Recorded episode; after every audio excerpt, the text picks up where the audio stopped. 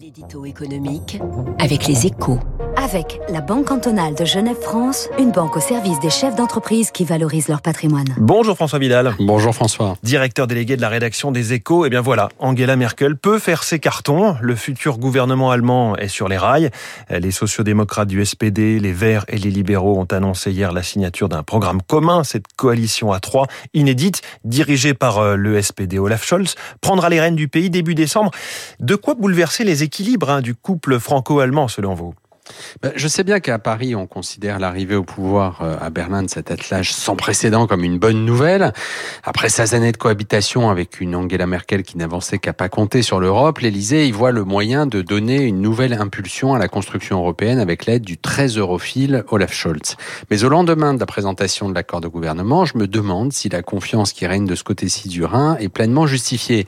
Deux nominations en particulier devraient nous inviter au minimum à tempérer cet optimisme, étant donné les menaces qu'elles font planer sur les intérêts français. Alors j'imagine que vous parlez de l'arrivée d'un vert à la tête d'un grand ministère du climat et de celle du patron des libéraux euh, aux finances. Évidemment, hein, un vert au climat, c'est la promesse d'un bras de fer entre Paris et Berlin sur l'intégration du nucléaire dans le futur mix énergétique européen. Quant à l'intronisation de Christian Lindner comme grand argentier, elle est synonyme d'un retour de l'orthodoxie budgétaire en Allemagne. C'est un peu comme si Wolfgang Schäuble, hein, l'inflexible ministre des Finances d'Angela Merkel pendant la crise de hmm. l'euro, revenait aux affaires. De quoi tuer dans l'œuf le projet de Paris d'obtenir un assouplissement du pacte de stabilité européen et surtout remettre la lutte contre les déficits au premier rang. Alors, les jeux ne sont pas faits. Hein. Toute la question est de savoir quel chancelier sera Olaf Scholz. S'il sait piloter habilement une coalition dont deux des trois composantes n'ont jamais exercé de fonction gouvernementale, tous les espoirs sont permis. Sinon, la déception pourrait être grande côté français.